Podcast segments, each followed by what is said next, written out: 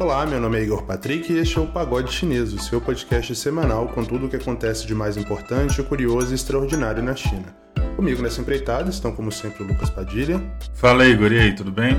Certo, e Maria Rosa Azevedo. Oi, Igor, tudo bem? Oi, Padilha. Bom, essa semana a gente participou do, do evento lá na UFABC, né? Eu, Lucas e Maria Rosa, mandar um abraço pessoal, né, pro Hernani, que nos convidou, é, Lucas também parece que tinha alguns agradecimentos que esqueceu de fazer na semana passada, né, Lucas? Não me esqueci, mas semana passada a gente foi proibido de agradecer as pessoas pelo nosso produtor, que é um ingrato. Brincadeira. É porque a gente realmente tinha vários recadinhos para dar de eventos que a gente iria participar. Então, essa semana a gente está menos celebridade, dá para a gente retomar a listinha do Faustão de agradecimentos. E eu tenho dois agradecimentos muito especiais para fazer a pessoas que escutam o pagode desde o primeiro episódio e que me deram feedbacks muito legais semana passada. Eu espero que a gente esteja à altura aí das recomendações e consiga melhorar o programa. São duas pessoas que são super queridas para mim, um que é um político e é radialista, tem uma experiência de anos na Rádio Capital aqui em São Paulo, que é o André Matarazzo. André, super obrigado pelas suas, pelos seus feedbacks. E o Bruno Salama, que é, um, que é professor de Direito em Berkeley e foi o meu orientador no, na graduação e também ouve o pagode e, enfim, vou deixar aqui nosso abraço para ele. Você viu, né? Do, dois agradecimentos de gala hoje. Continua chique. Em, e falando em eventinho, Maria Rosa participa de um evento no Bradesco essa semana, né, Maria Rosa? Fala aí o pessoal, convida aí o pessoal para participar. Exatamente. Hoje o episódio saiu na quinta-feira, né? Então a gente está falando aqui do passado. Mas justamente na quinta-feira eu participo desse evento uh, de Nova Brown, onde a gente vai falar sobre fintechs.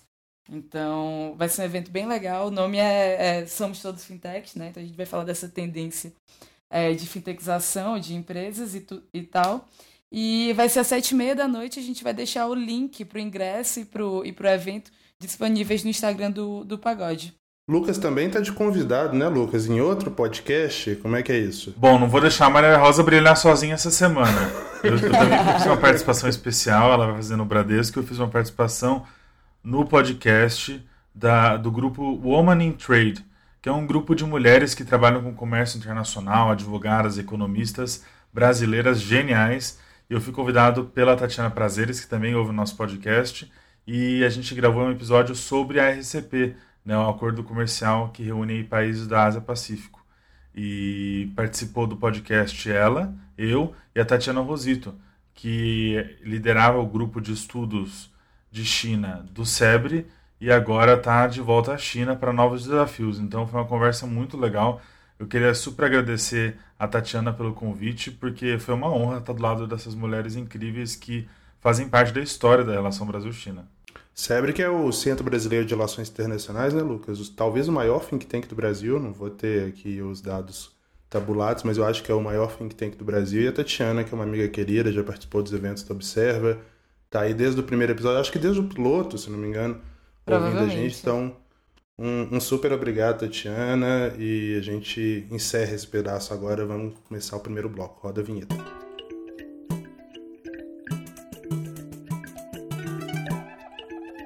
A Terra do Meio é o bloco em que a gente aqui do Pagode Chinês coloca a China no centro do palco, recapitulando e explicando as notícias mais importantes da última semana.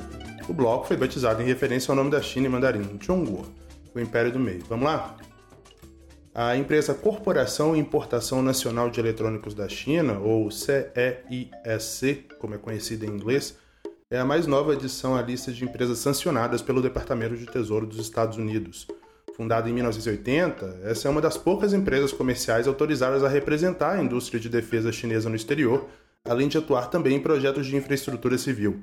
Aqui no Brasil, essa empresa é conhecida, não sei se os ouvintes aí vão, vão se recordar, mas ela é conhecida por ter sido a vencedora daquela licitação milionária da reconstrução da base Comandante Ferraz na Antártica, que, que pegou fogo em 2012, né?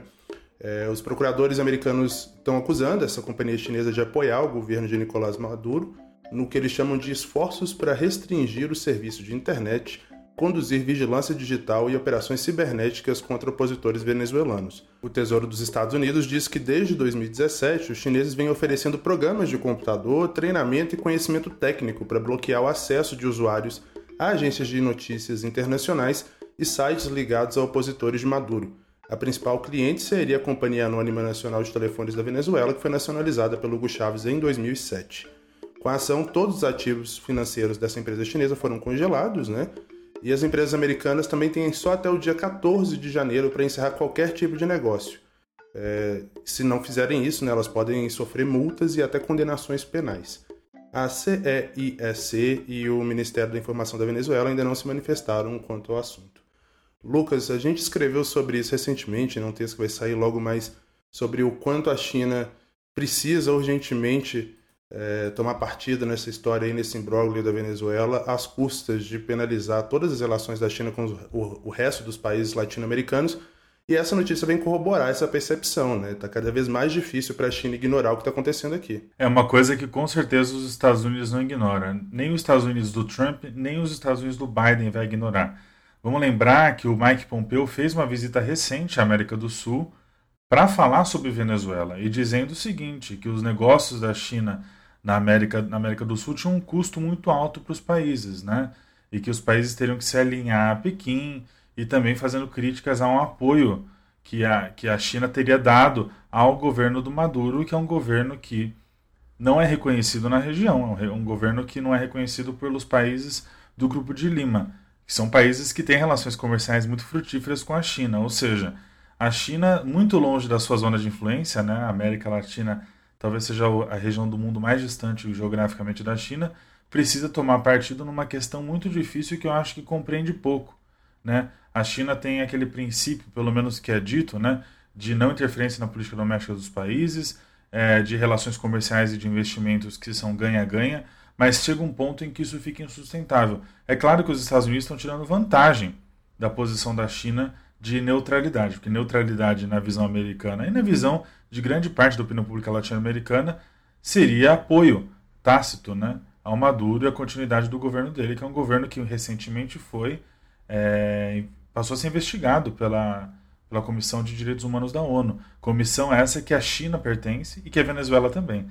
Então eu acho que esse assunto da Venezuela e da China vai ser pautado em 2021, principalmente se a gente considerar que o Biden precisa retomar é, o eleitorado latino, né? Vamos lembrar que durante a eleição ele teve dificuldades ali em Miami-Dade, um condado importante da Flórida, Flórida que acabou votando no Donald Trump. Então, eu acredito que isso pode vir a ser um novo foco de tensões entre China e Estados Unidos, um foco que até agora estava muito é, esquecido, né? A, a, C, a CEIEC, é, mais uma sigla difícil de falar de nome de empresas chinesas, né? É, é, um, é uma empresa grande, importantíssima.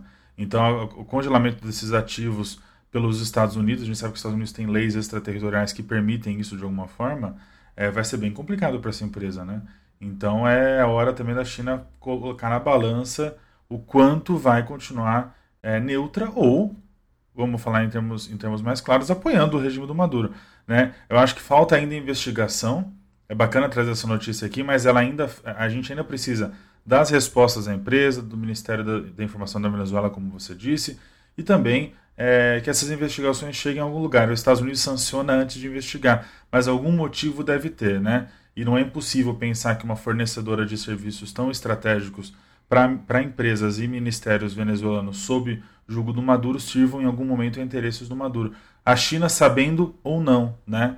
Então você vê que é, realmente a China está se, tá se colocando num risco político muito grande ao estar na Venezuela dessa forma ambígua. Você mencionou o Grupo de Lima aí, para os ouvintes que não conhecem o Grupo de Lima, é um grupo que surgiu especificamente para poder abordar a questão da Venezuela, né, Lucas?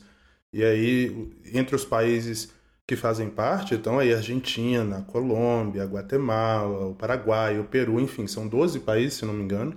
E são todos. O Canadá? O Canadá, exatamente. Então são 12 países, 12 países importantíssimos para a China e todos eles com uma postura contrária à Venezuela. Então, quanto mais se adia uma tomada de decisão em relação a essa questão que vem se arrastando na Venezuela há tantos anos, mais a percepção da China fica danificada no, no, na região como um todo, mas aqui no Brasil especificamente, esse é até um argumento do nosso texto, também como a, a questão da Venezuela é um, um ponto central para o eleitorado, sobretudo o eleitorado que votou no Bolsonaro, vai ficando cada vez mais difícil de justificar a cooperação com a China, que ao mesmo tempo em que tem trocas comerciais vultuosas com os países da região, também mantém um apoio tácito quase a um regime que é visto como ilegítimo. Né?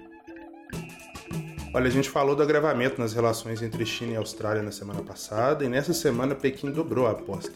Isso porque no domingo, dia 29, o porta-voz do Ministério das Relações Exteriores da China, o Zhao Lijian, publicou um tweet acusando a Austrália de cometer crimes de guerra no Afeganistão. O post dizia o seguinte, ó, vou ler. Chocado com o assassinato de civis e prisioneiros pelos soldados australianos. Condenamos veementemente esses atos e exigimos que sejam responsabilizados. O Zhao usou uma imagem falsa em que um soldado australiano tranquiliza uma criança afegã com um abraço enquanto segura uma faca manchada de sangue, né, indicando que o soldado ou ia atacar a criança ou, já tinha atacado.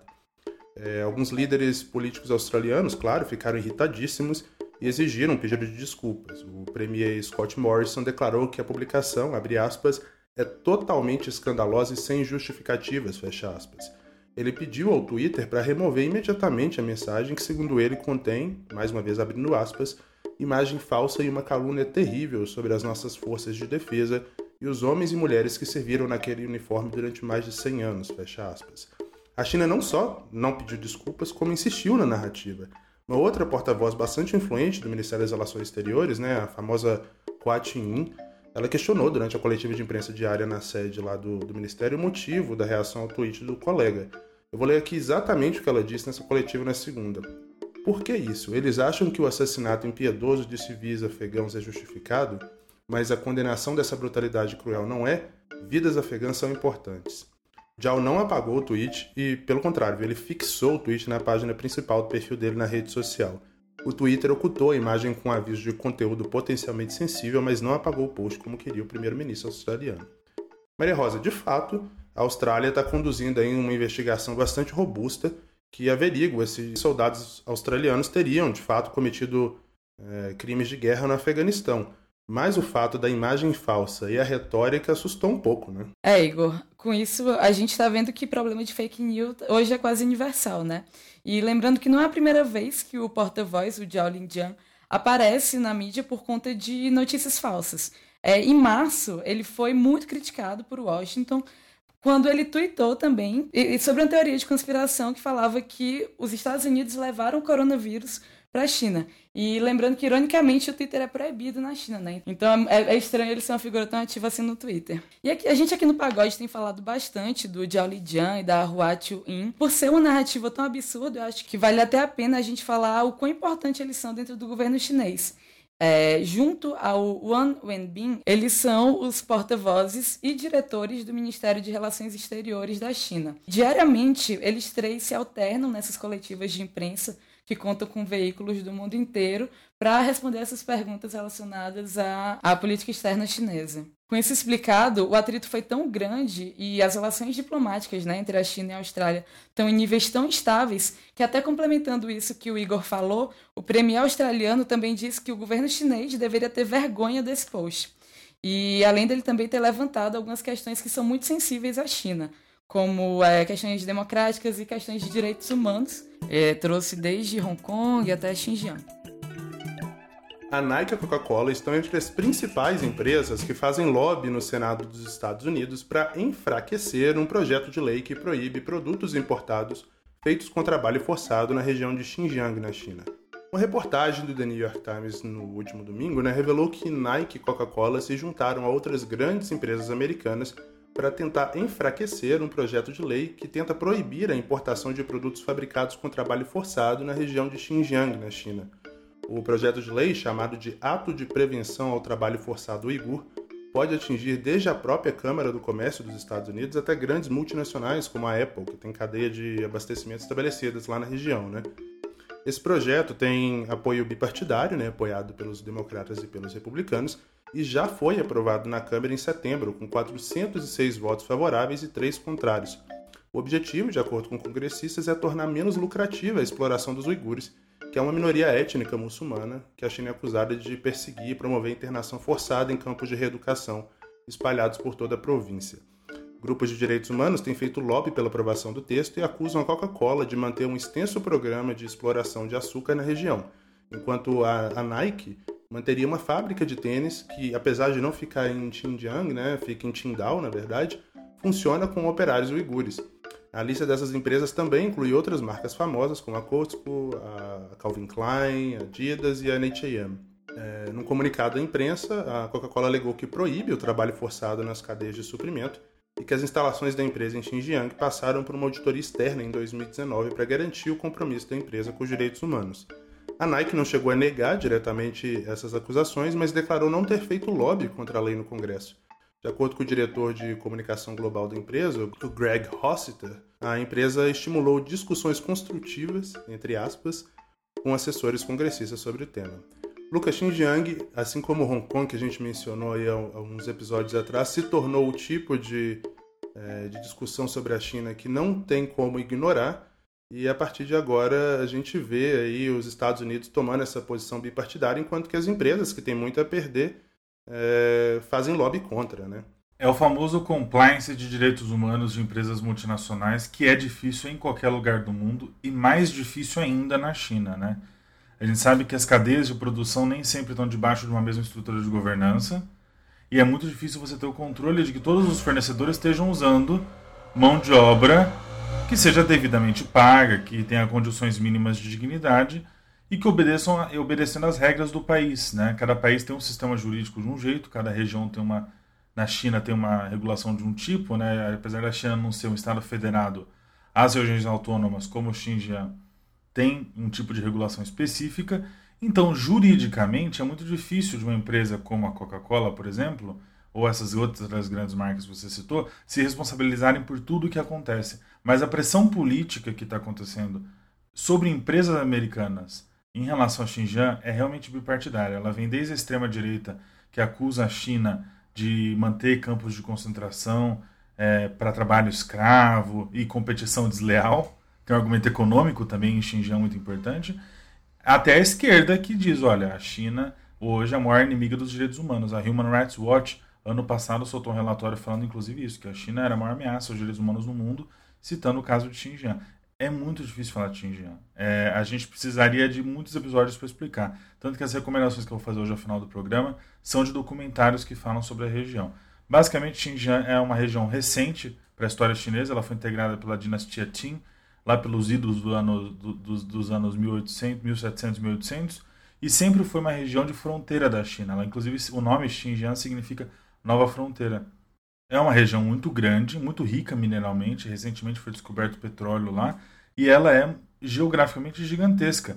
É, eu gosto de falar que Xinjiang é o meio do caminho entre a China propriamente dita, né, China proper, como a gente fala em inglês, até a Europa. É, Xinjiang é importantíssimo para a Rota da Seda, para o no, novo One Belt and Road. Cidades como Kashgar, por exemplo, fazem parte do, da Rota da Seda tradicional, né, que eram os povos nômades do, de, do deserto, inclusive os uigures, que são esses povos túrquicos, né, que são etnicamente diferentes dos Han, que são quase 90% da população chinesa.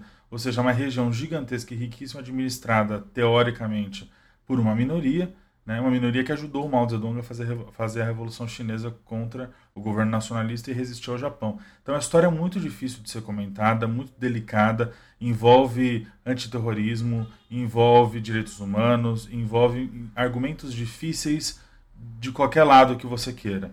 A China tem dificuldade de explicar o que acontece lá, para ser sincero, e o mundo também tem dificuldade para dizer o que acontece lá, não só por causa da censura chinesa, mas por causa da dificuldade que a China tem de consolidar o seu território. A gente está em 2020, mas de certa forma a China está passando ainda pelos desafios que países como, por exemplo, o Brasil resolveram no século XIX, que é integração dos povos originários e das suas fronteiras. A, pergunta é: vale no século XXI é, você ensinar mandarim e fazer algum tipo de reeducação cultural para um povo que não tem a ver com a maioria, vale você apagar uma minoria de certa forma para integrar ao território, ainda que dando emprego e educação?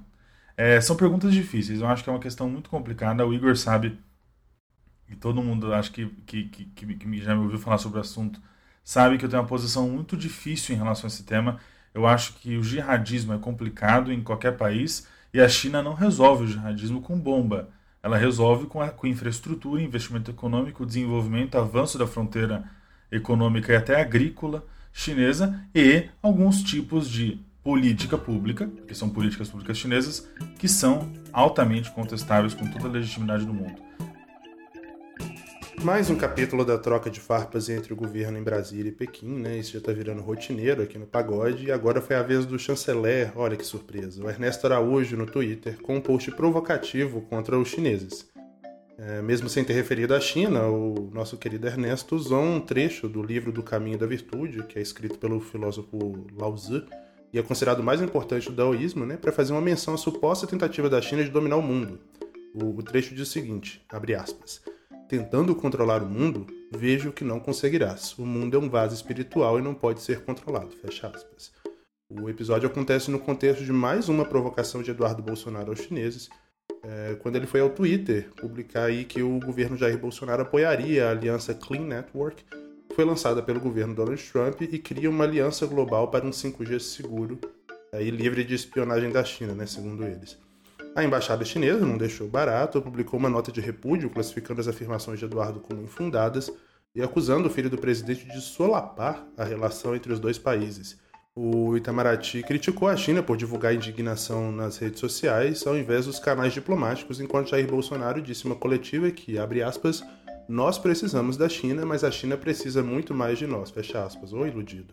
Não é a primeira vez que o Ernesto Araújo acusa a China de tentativa de dominação mundial, né? Ele vem se manifestando sobre isso nas redes sociais, em artigos, já chegou a afirmar que o comunavírus é mais perigoso que o coronavírus e que a China teria operacionalizado a Organização Mundial da Saúde, a OMS, para avançar, abre aspas, um plano comunista de reconstrução de uma nova ordem mundial sem nações e sem liberdade, fecha aspas.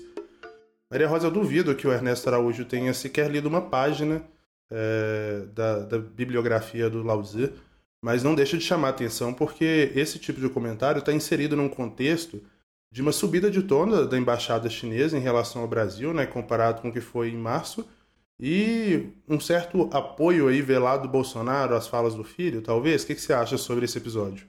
É, Igor, eu acho que essa notícia dá para comentar tanta coisa sobre ela, mas eu vou tentar ser, ser concisa. É, eu não consigo nem ouvir esses comentários da extrema-direita quando eles trazem daoísmo, confucionismo. Isso sempre me traz muito o 100 Year Marathon, que eu acho que inclusive tu que já recomendou aqui no podcast. E esse livro, é, eu trago ele porque o Steve Bannon, que é esse guru dessa extrema-direita, é, ele comenta que é, esse livro mudou a estratégia da, da, política americana contra a China, de tão influente que ele é para essas pessoas. E o Pillsbury, que é o escritor do livro, a argumentação dele é completamente centralizada no termo confuciano chamado Shi, que resumidamente significa fazer com que os outros te subestimem até o ponto ótimo onde você vai poder atacar. E o que ele diz é que a China tem, tem usado essa estratégia, tem usado isso, para passar os Estados Unidos e virar a maior potência mundial. Eu falo isso porque essa, essa notícia da Ernesto Araújo me lembrou muito como esses intelectuais da extrema-direita, eles adoram se basear nessas explicações filosóficas ou quase espiritualísticas para justificar e embasar essas teorias da conspiração anti-China, né? E sobre isso que o Bolsonaro falou, realmente é, é triste, né? Ele, ele falar que a gente precisa mais da China é, a China precisa mais do Brasil do que o Brasil da China. A gente vê um Brasil cada vez mais dependente economicamente é, nesse balanço comercial aí da, da, da venda, principalmente de commodities para a China, e uma China que está buscando também cada vez mais diversificar esses fornecedores, né? Então, será que a China precisa mais da gente do que a gente da China? Eu acredito que não, né? Mas, bom, Lucas, que já virou meu parceiro habitual aí para escrever artigos de opinião, a gente está escrevendo sobre isso, né, Lucas? E uma coisa que a gente coloca num texto nosso que vai sair em breve também é o fato de que, tipo, se a China não, não teve medo de cortar na carne para poder lidar com a Austrália, que é o sétimo maior parceiro comercial do país, tem uma balança comercial muito superior em relação ao Brasil, não seria com o Brasil que a China ia, criar, ia ter essa relação de dependência assim tão forte a ponto de ignorar esse tipo de comentário, né? É, Igor, mas antes de fazer um comentário sobre a, a seriedade do assunto, eu vou querer voltar ao tweet do Ernesto Araújo, porque quando você lia a mensagem do Lautza, me ficou muito a impressão de que você estava terminando o pagode show. eu até duvido que, que, que, isso esteja escrito. Sinceramente, eu acho que você te, eu acho que você podia compartilhar com ele as suas fontes de sabedoria chinesa para o pagode para motivar a política externa brasileira. Eu achei tão bonito.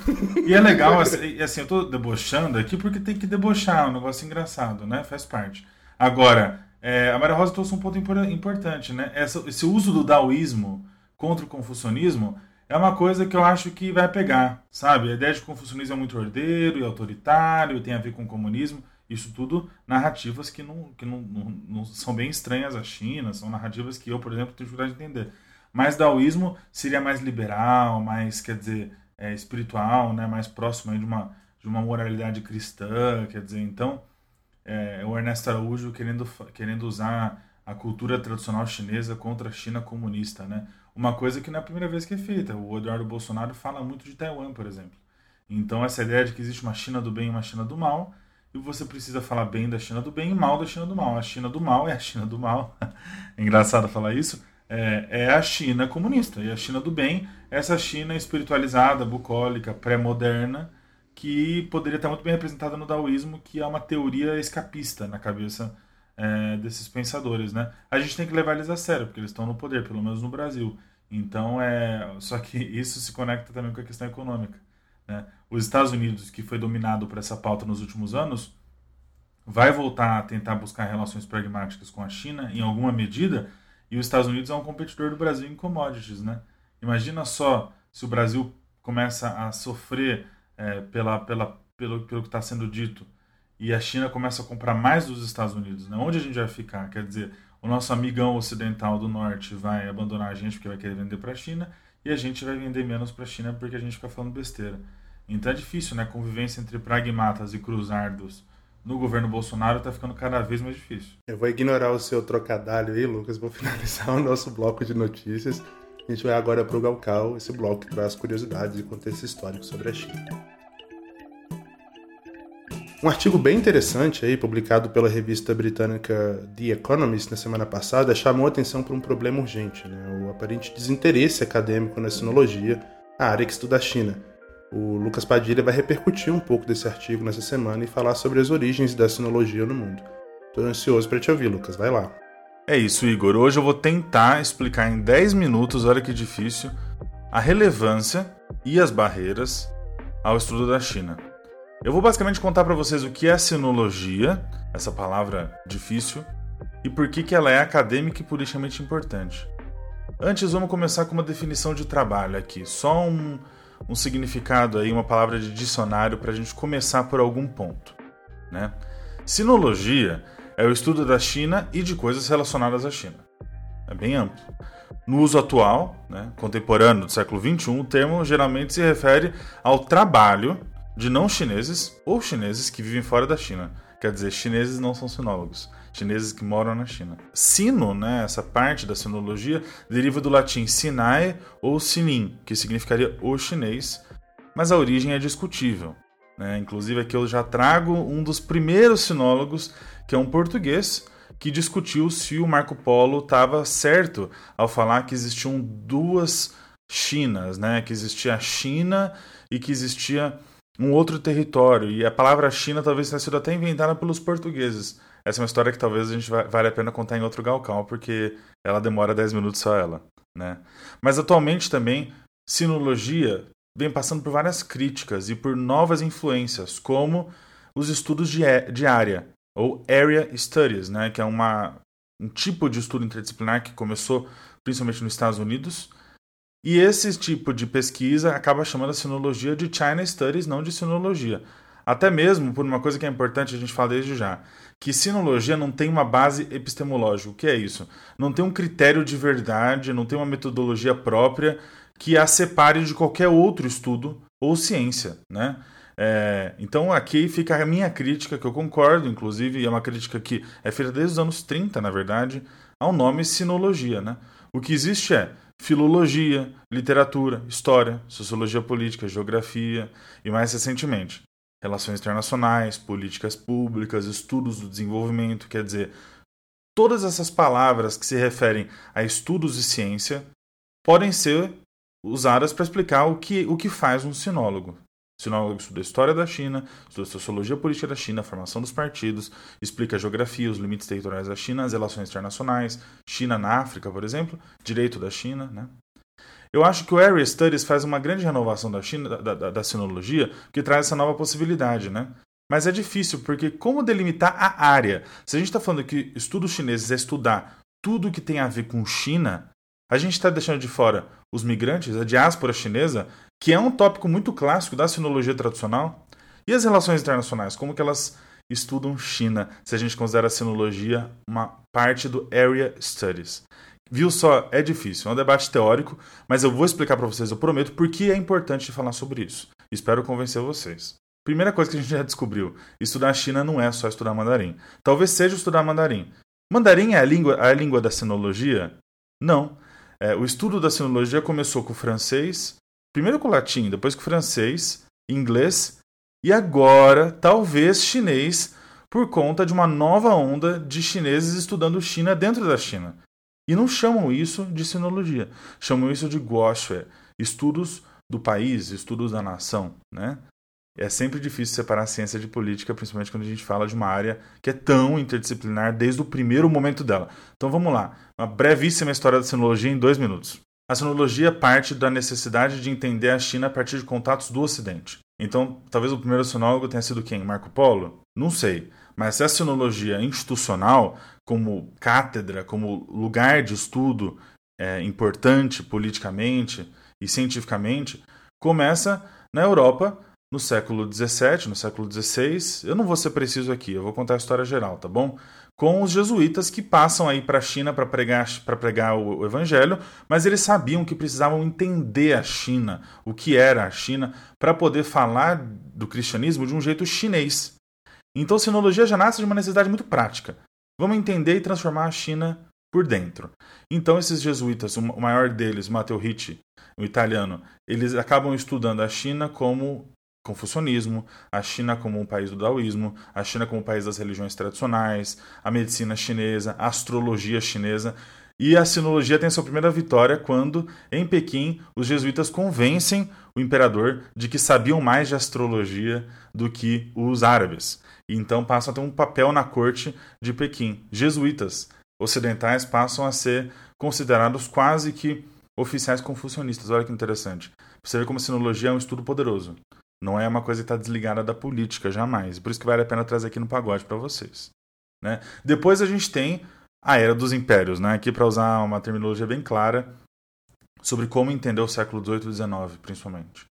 E daí você tem a França estudando China, porque começa a ter portos de comércio com a China. Você tem a Inglaterra estudando China, porque quer governar, de certa forma, a China. A Inglaterra fez a mesma coisa com a Índia, de forma um pouco mais dedicada. E daí você começa a ter outros espaços. Se antes a sinologia era estudada pelos jesuítas dentro da igreja e desses espaços de estudo, agora você tem as sociedades, as learned societies é, de Londres, você tem as universidades francesas com cátedras é, de estudos de China e sinologia, que nessa época eram basicamente estudar os clássicos chineses para tentar entender ali, entre aspas, e aqui eu estou sendo anacrônico, o DNA da China. Depois disso, a gente tem quem? Os americanos. E aí que tem uma revolução na sinologia, porque eles começam a trazer a história, a sociologia política, a antropologia e todas essas ciências que começam a ser dominadas pelos Estados Unidos no contexto de ascensão política dos Estados Unidos. Então, a sinologia, no século XX, ela é liderada politicamente pelos Estados Unidos e até hoje, de certa forma, é. A gente tem Harvard Yenching Institute, a gente tem John King Fairbank Center, o Fairbank, que é um importante historiador de China. Você tem a sinologia da Califórnia, que é diferente da sinologia de Harvard. Não vou entrar em nada disso. Estou só tentando contar para vocês por que é importante falar de sinologia no contexto de estudos de China. Bom, estou tentando trazer para vocês hoje só uma evolução histórica da institucionalização da sinologia e por que, que eu acho que a gente tem que abandonar esse nome e falar disso no pagode. Esse é só meu ponto hoje. Outros dias a gente pode voltar e entrar em cada um desses tópicos, porque, como vocês perceberam, é uma obsessão minha, né? Então, essa é uma brevíssima história da sinologia. E hoje ela chegou na China. A China que cada vez mais estuda a própria China, não como sociologia, não como antropologia, não como é, engenharia, não como estuda China como China. O que, que, é isso? Quais são os métodos? Quais são as teorias? Quem são os sinólogos chineses? Isso tudo está sendo muito discutido hoje em dia na China. Então é muito legal também trazer esse debate para vocês. Bom, por que, que eu estou falando disso hoje? Porque a The Economist fez uma reportagem muito legal, mas bastante limitada, explicando a sinologia hoje, falando que ela está com problemas já está sendo difícil de ser feito hoje em dia por causa de censura chinesa, por causa de dificuldade de você ter acadêmicos indo e vindo, uma liberdade de ideias e críticas da China, certo? Basicamente, a The Economist diz que o número de pessoas estudando China está caindo na Inglaterra, nos Estados Unidos e na Austrália. Três lugares que se tornaram lugares tradicionais de estudos de China. Né? Segundo a The Economist, no ano de 2017, o número caiu em 90% para 1.484 pessoas, segundo o Comitê China, de China das Universidades em Londres, que promove estudos sobre China na Grã-Bretanha. Na Austrália, uma pesquisa também do ano passado, com 16 acadêmicos envolvidos em estudos da China, sugeriu uma tendência semelhante. Né? Esses acadêmicos australianos disseram que o número de australianos que estudam assuntos chineses no geral, aí, ou relacionados à China, sinologia, obviamente diminuiu né, nos últimos cinco anos. Um outro lamentou um esvaziamento gradual da experiência da China, da Austrália em China. Né? As universidades americanas matriculam mais ou menos 60, matricularam em 2013, desculpa, mais ou menos 60 mil estudantes americanos em, em mandarim. Mas três anos depois, uma pesquisa de acompanhamento descobriu que havia caído para 8 mil esse número. Olha que queda dramática, né? Então, basicamente, é isso que a The Economist faz. Ela conta pra gente como caiu o interesse e fala que isso é um risco, um problema. Já que o Joe, Biden, por exemplo, é assim que começa a reportagem, fala que é importante entender a China para poder disputar, competir, etc. De novo, sinologia como uma ferramenta política. Não tem como ser de outro jeito. A China também sabe disso e cada vez mais quer falar do seu discurso. Como diz o Xi Jinping, é importante eh, tell the China story well é para usar um termo em inglês, para não falar do chinês, porque minha pronúncia vai ser pior do que minha pronúncia em inglês. Eu quis trazer isso para mostrar para vocês que a sinologia tem fases, né? Antes dos anos 80, quem queria estudar China ia para Hong Kong, onde tinha acesso a arquivos e podia falar sobre isso. Depois da reforma abertura, né? A China passa a ser um lugar de estudo da China. As pessoas passam a ir para a China continental para poder estudar a China justamente. E agora, com o Xi Jinping, seria um momento mais difícil, segundo a The Economist, dos últimos 40 anos. Sinceramente, cá entre nós, a minha opinião, eu discordo. Eu acho que falta, falta para que a sinologia seja realmente um estudo, a experiência, não só de australianos, americanos e britânicos, brasileiros, nigerianos, japoneses, muitos lugares do mundo precisam falar e entender a China. E nisso eu concordo com a The Economist. Estudar a China é um requisito importante para entender como navegar politicamente no século XXI. Obrigado, Lucas. Esse é um tema importantíssimo, né? E que a gente vem ignorando aqui no Brasil. Isso cria barreiras até burocráticas para pessoas como eu e o Lucas, que estamos estudando na China e vamos enfrentar uma dor de cabeça danada para revalidar o diploma, porque as universidades aqui do Brasil simplesmente não oferecem curso de estudos da China, né? Importante discutir esse tema e a importância dessa área para os próximos anos aí, ao lidar com a China e navegar nesse mundo que caminha para ser cada vez mais bipolar. Hora desse lado. Hora de dar umas risadas às custas dos perrengues e das situações engraçadas que os nossos ouvintes passam lá na China, né? A história de hoje é do mestrando em literatura clássica da Universidade de Wuhan, o Caleb Guerra, que vai contar da vez em que ele foi visitar um amigo em Xinjiang. Olha como que esse episódio está polêmico hoje, bora ouvir. É no inverno de 2011 para 2012, eu fui convidado por um amigo de Xinjiang, um amigo Uyghur, para passar férias na casa dele. E eu nunca tinha passado tanto frio na vida, nunca tinha visto neve na vida. Na verdade, eu tinha dois meses de China, eu não falava mandarim bem, quase nada, na verdade. E eu fui, ele morava numa vila distante, é, perto de uma cidade chamada Kashgar, que é bem ali uh, na pontinha de Xinjiang. E ele morava numa vila afastada, assim, é, que já era beirando a fronteira com o Afeganistão. E eu lembro que a família, ele tinha uma mãe viúva, o pai dele tinha falecido, ele tinha um irmão mais velho. E foi engraçado, assim, porque é, a, eles tinham uma casa bastante simples, assim, com dois quartos só. E durante a noite ela, a mãe dele, muito, muito, muito querida, assim, a mãe dele colocava espiga de milho para queimar no fogão assim, é, perto da cama onde a gente dormia, que era no outro quarto, né? E os, as espigas de milho só duravam até umas duas, três horas da manhã, porque elas queimam muito rápido. E eu passava, a gente passava assim o resto da noite com vários cobertores em cima da gente, doía, chegava a doer o meu braço, tanto cobertor que tinha, porque era um inverno muito rigoroso, tinha neve, assim, um metro de neve. E o banheiro ainda era lá fora, era, era assim, a hora que, que eu queria usar o banheiro durante a noite, tinha que passar pelas vacas e pelas ovelhas, era uma fossa bem distante assim. Mas a melhor coisa que aconteceu foi que, para me receber, eles estavam tão felizes de receber um estrangeiro, né? É, era engraçado que a mãe dele e o irmão dele nem falavam, assim, é, tanto, tanto comigo, assim, a gente não se entendia, porque eu não falava nada de mandarim, meu amigo falava um pouquinho de inglês. Então a mãe dele comprou vários DVDs do Michael Jackson. E eu lembro que a gente sentava, eu fiquei, eu acho que um, uma semana lá com eles, e a gente sentava assim, é, perto desse fogão, né, dessa mini lareira que eles tinham, comendo sopa e assistindo. Eu nunca assisti tanto videoclipe do Michael Jackson e shows do Michael, ja do Michael Jackson, porque foi isso que, que a mãe dele, assim, preparou pra, pra gente passar as noites com, com o estrangeiro. Foi, é, com certeza, uma das viagens mais loucas que eu já fiz na vida, uma das aventuras, das maiores aventuras que eu tive. E assim, brasileiro, primeira viagem, nunca tinha visto neve, sem me comunicar direito, mas foi muito bom. Quase quebrei o pé, me machuquei, é, mas foi um highlight enorme, assim, ter essas noites ali com a família dele.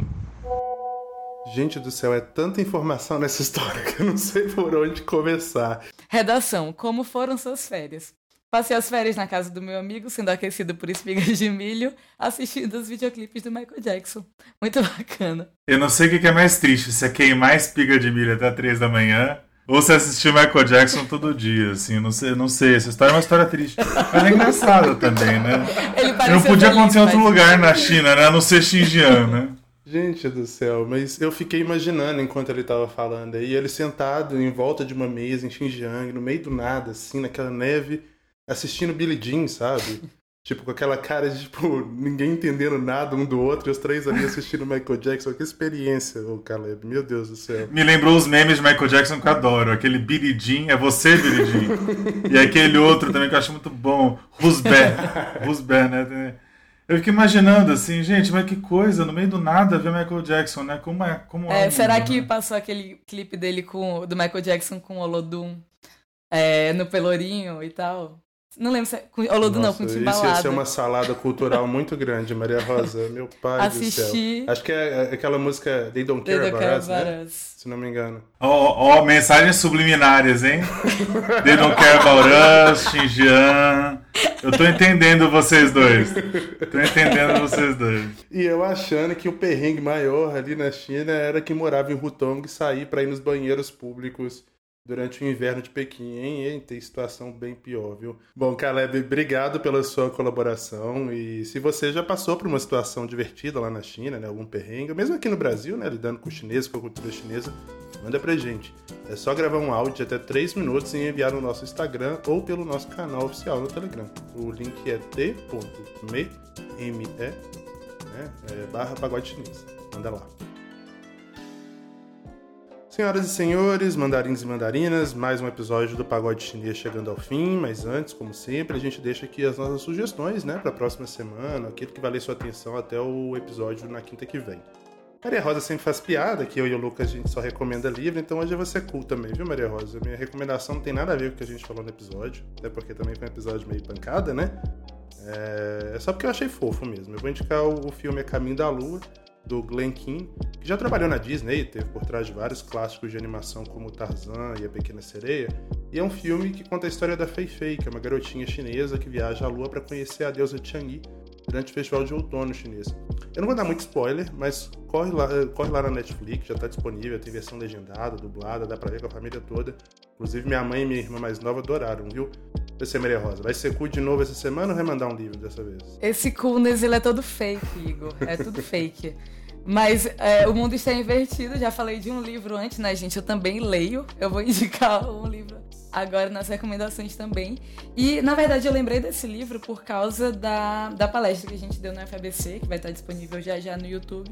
E que o Igor mencionou Era da Ambição, em busca da riqueza e da verdade e da fé na Nova China que é um livro de um jornalista, de um jornalista do Evan Osmos, que morou algum tempo em Pequim. E esse livro é demais, é um livro muito interessante. Aquele tipo de livro que dá vontade de ficar sentado na cadeira lendo até ele terminar. E ele moldou também um pouco. Eu lembrei disso porque ele moldou um pouco como a gente pensou o Galcal e o ponto CN aqui no pagode, de você contar histórias a partir do ponto de vista uh, de uma pessoa e a partir daquilo você explicando a China. Então é um livro muito interessante que foi muito importante assim pra gente no começo do E pagode. Lucas, o que, que você manda para essa semana? Olha, é difícil recomendar alguma coisa depois do Evan Osnos, porque assim, É um livro apaixonante. Eu vou recomendar a recomendação dos outros. Mas, Igor, eu vou também interromper um, um momento alegria e vou aqui, por meia culpa, indicar dois documentários sobre Xinjiang. Eu acho que foi um assunto que a gente tocou hoje.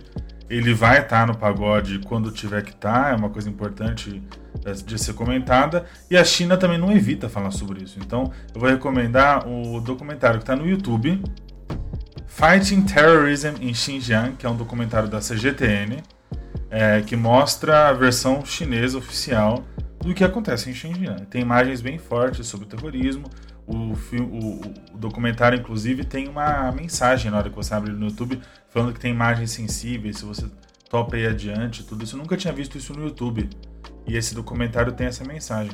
Bom, para não ficar uma recomendação só chinesa, eu vou recomendar também o documentário Frontline, da PBS, que é essa TV é, americana e é uma TV pública muito tradicional, faz documentários há décadas e mostra aí com é, jornalistas que foram até Xinjiang, americanos, para cobrir e mostrar as inconsistências nas políticas chinesas e também denunciar as violações de direitos humanos. Então é muito interessante porque eu acho que esses dois documentários, cada um tem mais ou menos 50 minutos, e os dois estão no YouTube, eles servem para mostrar para a gente as narrativas e como é difícil entender realmente o que acontece lá. Então acho que fica uma referência bacana aí.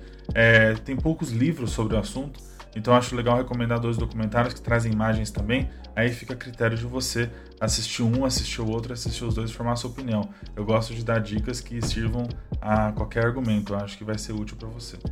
Bom, o Pagode Chinês é uma produção do, da Risca Fac, em associação com Observa China. A direção e edição é do Leopoldo Cavalcante. Se você quiser entrar em contato com a gente, nosso endereço de e-mail é o contato@pagodechinês.com.br. Você também pode falar com a gente no nosso Instagram, no arroba pagodechinês. Também pelo perfil do Telegram, já mencionei, é t.me arroba pagodechinês. A gente sempre se despede, né, como o Lucas fez questão de lembrar na notícia do Ernesto Araújo, com um provérbio chinês daqueles, daqueles bem cafona mesmo, e dessa semana é esse aqui, ó. Um mau começo leva a um mau encerramento. Fica a dica, Bolsonaro. Até semana que vem, gente. Tchau.